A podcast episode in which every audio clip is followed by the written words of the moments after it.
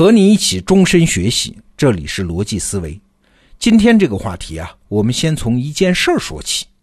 话说，一九八九年，美国爆发了一次罢工，纽约电信公司和新英格兰电信公司一共有八万名员工，那其中呢，有五万七千名底层员工参加了这次罢工，还坚持上班的只剩下两万三千人啊，而且主要是中高层的管理人员。那罢工开始之后，两家公司当然很紧张了，赶紧把还来上班的两万三千名管理人员动员起来，顶替罢工者的工作。这中高层管理人员果然素质高啊，学习能力很强，上手新工作很快。第一周就这么顺利坚持过去了。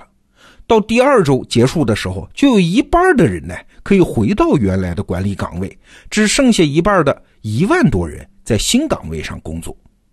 两周之后，公司仍然运转正常。哎，管理人员干不了的，就是一些什么室外安装基站呢，这些技术性特别强的工作。所以公司就计算了一下，要完成这些工作，再雇上三千工人足够了。公司运转和罢工前没啥区别。你算算啊，两万三千坚持上班的人，加上三千新雇佣的人，这两万六千人就完成了原来八万人。才能完成的工作，这劳动生产率是激增了三倍。那些罢工的底层员工应该是完全没有料到这个情况啊！他们的罢工啊，看来是没效果了。本来是想给资本家一点颜色看看，但没料到啊，自己也许饭碗都要丢啊！不仅他们惊讶，消息传出去之后啊，企业管理学家们也深感意外啊！你想，在没有任何技术革新的情况下，仅靠挖掘内部潜力，就能在短时间内把劳动生产率提高三倍，这真是没想到。一般我们都认为啊，一个企业的生产效率提高，两个来源，要么是技术革新，要么是组织结构的重大创新。而在技术、组织结构都不变的情况下，仅仅靠挖掘内部潜力、强化管理，就能大幅度提高生产效率，达到三倍。这说明啥呀？说明原来的企业管理其实挺差的，有非常大的提升空间。哎，管理学家就继续研究这个问题。他们发现，在美国，同样是保险公司，销售的产品也差不多，但是经营成本相差很大。那些领头羊的企业，成本只有行业平均成本的百分之四十。细看一下啊，领头羊企业比平庸的企业做得好的地方，其实就是一些很小的细节，比如说产品组合啊、销售代理方式啊、运营模式啊这些小细节。但是就是这些无数小细节的不同，造成了巨大的生产效率的差异。过去啊，我们总是说大企业有大组织病，有官僚习气、机构臃肿、反应迟钝等等。但是通过今天这个话题，你会发现问题恐怕不是这么简单。大公司虽然有种种不足，但是他们在推动学习、引领创新方面作用仍然是不可替代的。我们可以考虑这么几点啊：首先，大企业生产规模大，学习成果呢可以用在更多的产品上，有规模效应。同样强度的学习，大企业的产出比中小企业要多得多。那其次呢？要说那种开创性、转折性、突破性的创新，大企业确实有劣势；但是在细小环节的创新学习上，大企业反而有优势啊！你想，大企业资金实力强啊，更能承担错误学习的成本呐；小企业呢，往往是孤注一掷在开创性的创新上，日常的细小环节很难精益求精。第三，大企业往往存续时间比较长。在稳定性和持续性上，大企业显然优于小企业，对吧？这样就能在企业内部逐渐积累学习的效果。对小企业来说啊，可能一桩生意失败了，或者关键人员流失了，马上陷入困境的；而大企业能为学习创造出更稳定、更充裕的环境条件。同时啊，存续时间长，日后受益的时间当然也就长嘛。大企业所以更愿意投资于那些长期才会见效的创新学习项目。还有一点，大企业更愿意在人力资本上做投资，也就是更愿意花钱培训员工啊。在这方面，小企业的顾虑就要多得多喽。小企业本身资金紧张嘛，还要担心人员流动花冤枉钱嘛。还有一点是我今天重点想说的：大企业规模大呀，上游下游密切联系的企业很多。这样一来，大企业内部生成和积累的知识，在社会上的溢出效应就很明显了。